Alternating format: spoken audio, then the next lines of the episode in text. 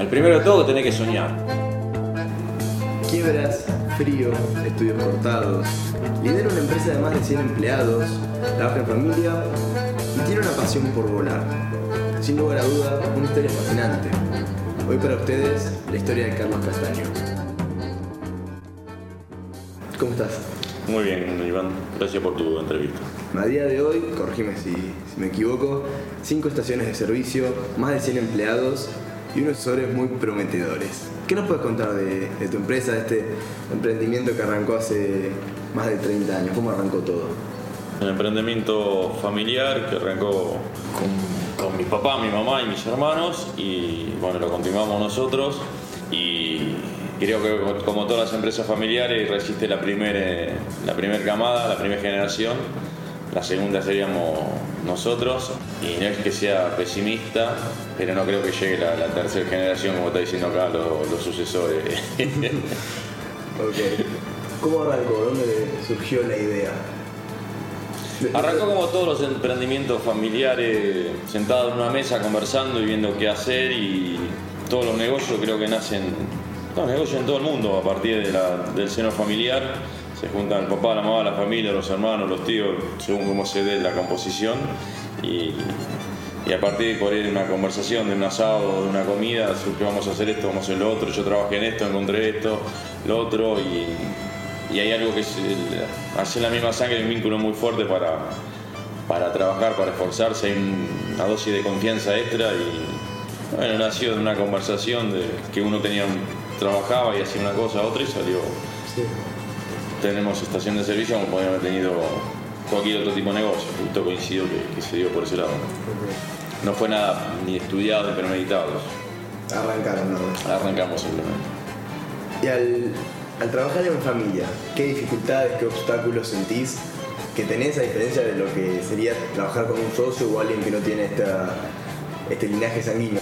Creo que hay más ventajas que desventajas. Tenés ventajas por todos lados, Sí. partiendo del tema este que, que- que son la misma sangre y la confianza que se puede dar y el esfuerzo y que uno no está mirando quién, quién trabaja y quién no. Eh, el problema más grande que tenés, quizás cuando laburas con, la familia, es poder dividir el trabajo de la familia. De tener una cadena de mando y ver quién manda y quién no. A veces puede ser que- que. Claro, a veces puede ser que, que mande más el hijo que el papá, o en otra vez el hermano más chico que el más grande. Bueno, la parte más difícil de todas es entender lo- la cadena de mandos y, y cuando se está fuera del trabajo, se está fuera del trabajo, eh, que es muy difícil esa parte también de, de- de salir del, del ambiente. Pero son más ventajas que desventajas trabajar Sabemos que uno siempre tiende a llevar el trabajo después a, a la casa, a las reuniones familiares. Como Sí, que sí, cuesta más dividir esa. Lo- generalmente lo llevas, lo llevas a un, a un cumpleaños, a, a una fiesta, lo que sea, el trabajo sí. Y eso es lo que pasa también y por eso creo que funcionan los trabajos, los familiares, que estás las 24 horas pensando en el negocio, sí. Claro. Hoy en día la, la empresa la, lidera- la liderás vos tus hermanos. ¿Cómo fue este proceso paulatino, lento de, de sucesión? Si no fue de un día para el otro, ¿cómo, cómo fue? Quizás la, la sabiduría de la sabiduría de mi viejo de, de ir de, a poco trasladando el, poder de un el poder de mando de decisiones de, él hacia nosotros eh, eh, fue algo que fue paulatino de a poco y cuando nos quisimos dar cuenta ya estaba hecha el traslado, el traspaso de mando de uno al otro sin, sin, sin traumas, sin, sin grandes problemas. Sí, creo que la sabiduría de, mi viejo y mi vieja fue la, que hizo el traspaso sin, sin grandes peleas, porque generalmente es una gran pelea ya cuando pasás de la primera generación a la segunda, eh, y más, que nada cuando sos el fundador, pasárselo al que te tiene que seguir es muy difícil, dar un paso al costado y bueno, lo dieron muy bien. Soltar las riendas es complicado. Eh, sí, también tiene que del otro lado pelear para tener las riendas. O sea, no que, que toma la rienda y listo, sino también del otro lado decir, no, yo quiero tener las riendas. Y, y pelear por querer tenerla y prepararte para tenerla. Bueno, 35 años más o menos, ¿no? Que llevan las estaciones, la empresa, y por lo que tengo entendido, tuvieron momentos en los que estuvieron en situación de quiebra, momentos en los que les fue muy bien. Me quiero enfocar un poco más en esos momentos complicados, en esos momentos en los que estuvieron eh, en una posición más ajustada. ¿Cómo hicieron para superarlos y cómo es que llegaron a, esa situación? En Argentina todos los negocios, si no pasaron por una época de, tormentas, de, grandes problemas, como se dice, bueno, a un buen capitán de un barco lo hacen las tormentas y no la para el marcar. Muy bueno. Y al que administra un negocio también te hacen ser buenos los, contratiempos, los problemas. Eh, en Argentina son, un montón. Y, aparte, bueno, nosotros tenemos la gran facilidad, la suerte y la capacidad de agarrar todos los traumas que vienen, todos los agarramos. el 89, en el 2001, en el 2008. O sea, no, no hubo ningún plambones, eh, corralito. Lo, que pasó por Argentina lo, tuvimos la capacidad de agarrarlo. Y, pero bueno, de agarrar de frente el temporal y pasar la bola y seguir, seguir con vida. Cuando tocas el tema de la Argentina, ¿qué, ventajas, ¿qué ventajas sentís que tiene invertir en la Argentina comparado con la gente que decide invertir en el exterior? ¿Qué ventaja pensás que hay en invertir en la Argentina y no, no tener las cosas afuera? No, tenés ventaja en Argentina y tenés ventaja afuera. Hoy tenés un mundo muy globalizado.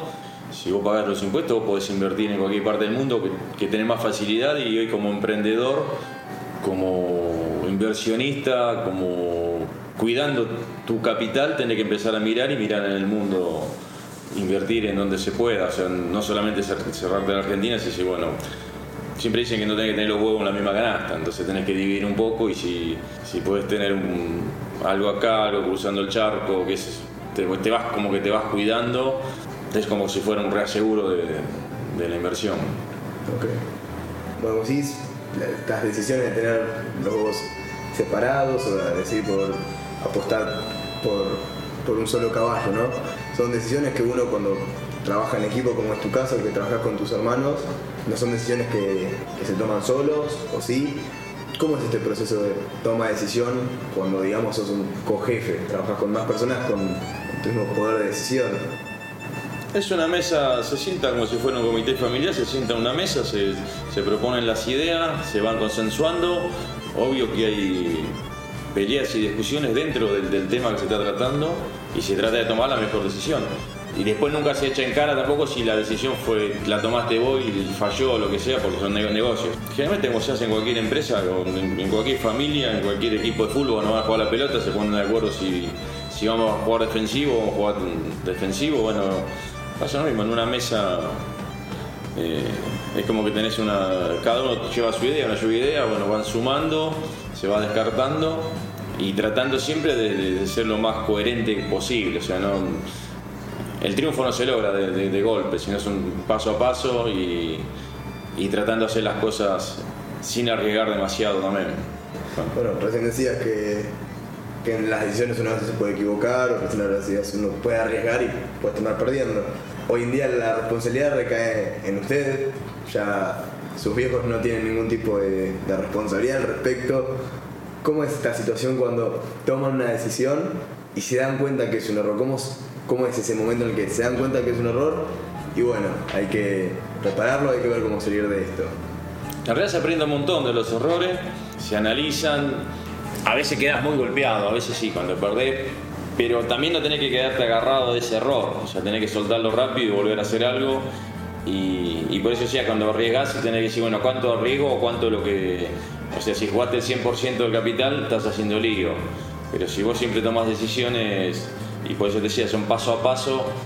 Las decisiones también, el daño, si, si, te sale bien, es una ganancia chica y si te sale mal es una caída chica también, entonces como que vas atenuando, no, no, no pegar grandes golpes de, timón de un lado al otro porque no sirve. Y, a su vez en cada que tomas una decisión sobre uno, que no sea matar o morir. O sea, no es como que estás en el round 15 y tenés que salir a pegar la mejor piña del mundo para, para noquear el otro y salir campeón Rocky. En los negocios no, no, pasa. A veces te puede dar que sacas un negocio de la galera, pero es más difícil. Bueno, hablando de, de Rocky, una figura bastante importante para mucha gente, mucha gente admira. ¿A quién admiras vos o quién sería tu ídolo en este ambiente empresarial? O un referente que tengas presente. Admiro la capacidad de trabajo y la capacidad de trabajo de mi viejo y mi vieja. Quizás fueron mi ejemplo a seguir en toda la vida, en, la familia, en lo que sea. son, lo, que, lo que admiro. son mis ídolos, por así decirlo también.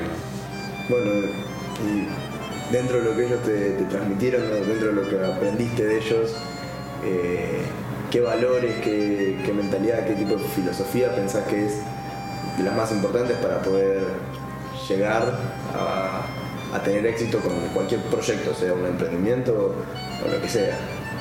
La perseverancia. Perseverar, de, ir viviendo el día a día, no mirar la meta final, sino la de, de cada día ir sumando algo. La resiliencia cuando te caes y decir, bueno, vuelvo a arrancar de nuevo, desde cero, decir, uh, trato de. Ellos trataron de. me enseñaron a. a- Así te caes, seguir adelante, la dignidad, el honor. eh, no, son un montón de. todas las cosas que uno por ahí encuentra en el diccionario que, son las que, te gustan, esas son las que. eh,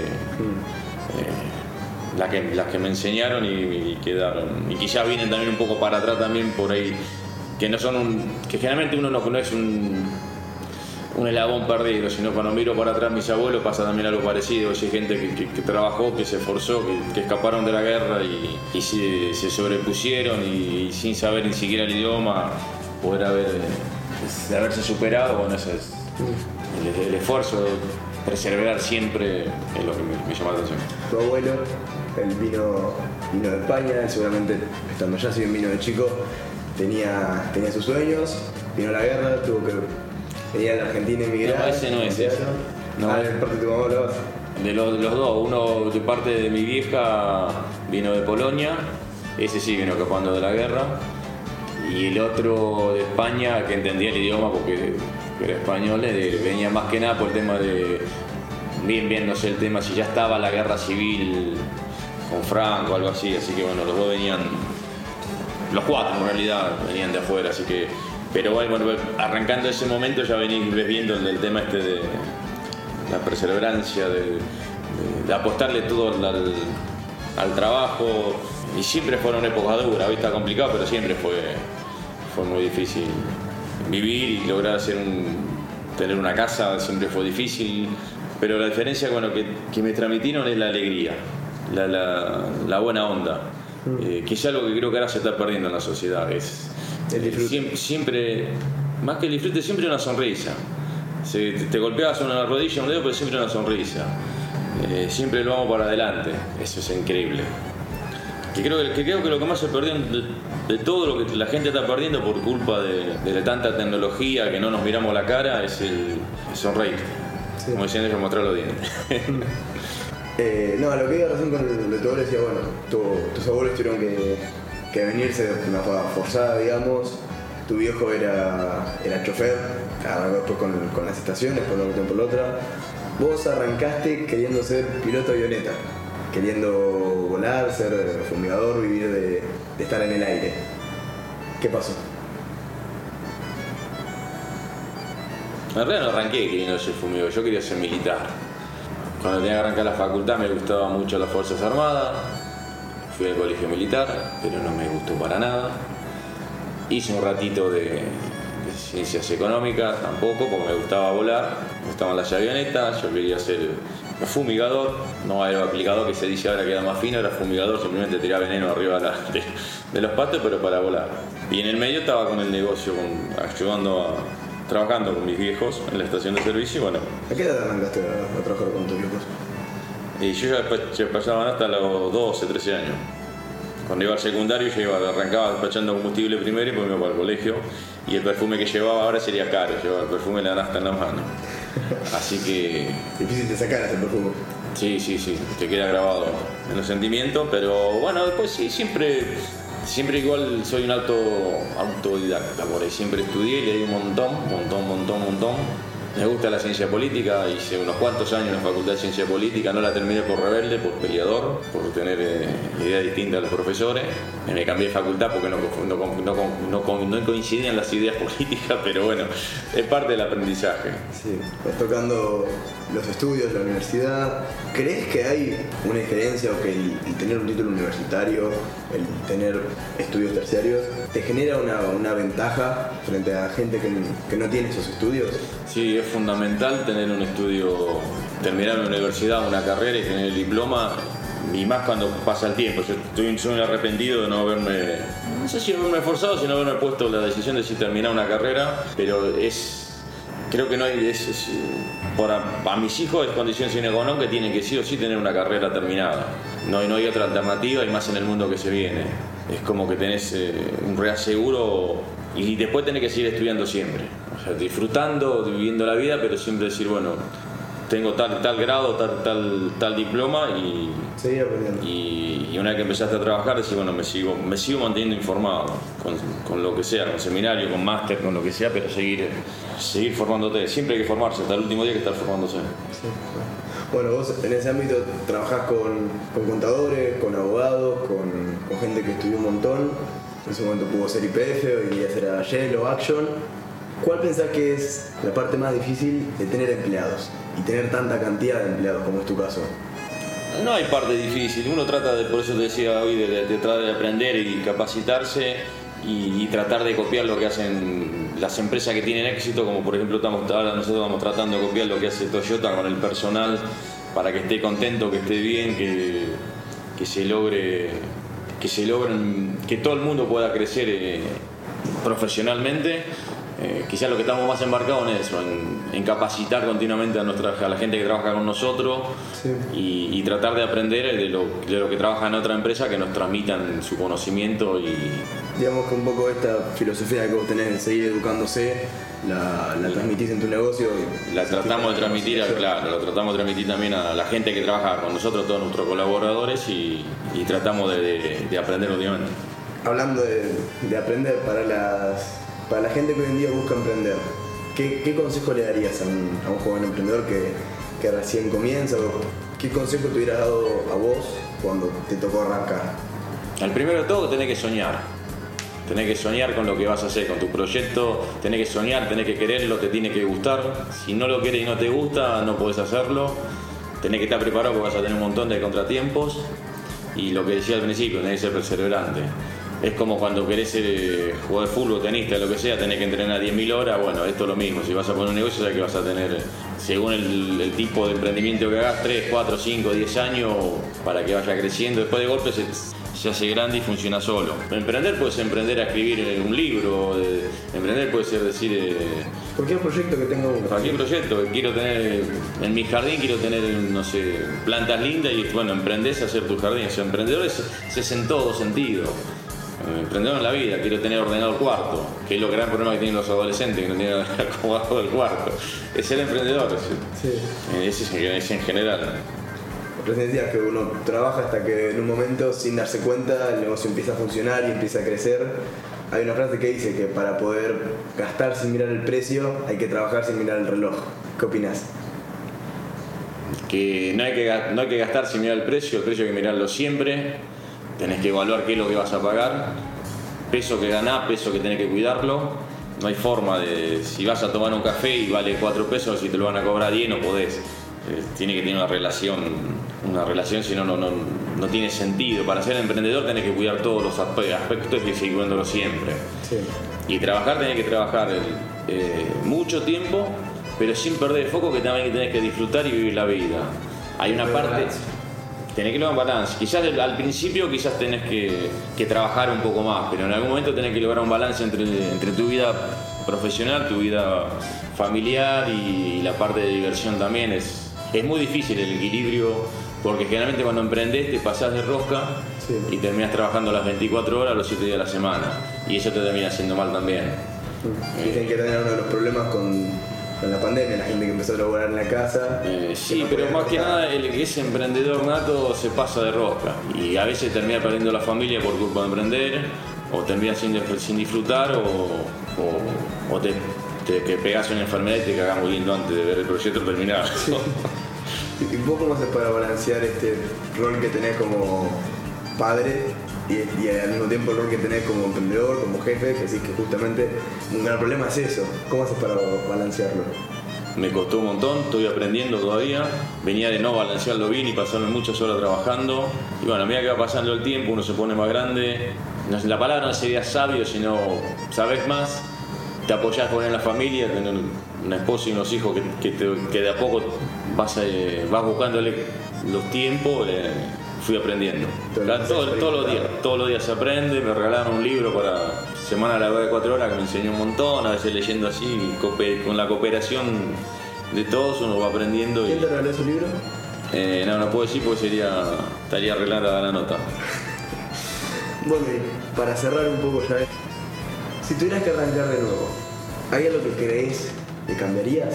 ¿Hay, hay algún punto en, en la historia de este emprendimiento, en, en tu historia que decís, esto lo cambiaría? Sería trampa, porque en el diario del lunes es fácil decir para atrás cambiaría un montón de cosas. O sea, hay un montón, las cosas que me equivoqué me gustaría cambiarla. Perdón, reformulo la pregunta. Si pudieras cambiar una cosa, ¿qué cambiarías? No cambiaría nada. No, no me metería con el pasado, es como eh, la película Volver al Futuro. No puedes tocar nada para atrás. Porque imagínate que por ahí, si, fuera para atrás, te incluso tocaría algo, decir, uy, el día que no fue a bailar y hubiera ido a bailar y salía con otra chica y hoy no sería esta, Sí. esta entrevista no sería posible. Entonces no podés tocar para atrás, déjalo todo como está. Con sus errores y con sus aciertos está aceptado. No, no, no cambiaría nada de nada. Y hay un montón de cosas que no me gustan, ojo. eh. Por eso son un montón, un montón las que no me gustan, pero no, las acepto, están tan fantásticas. está- Es mi vida, no, no cambiaría nada. Genial. Bueno, muchas gracias. No, gracias a usted. me cagaste, empezar de nuevo. me emocioné, nada, boludo, me pones esa pelotudez, acá eso.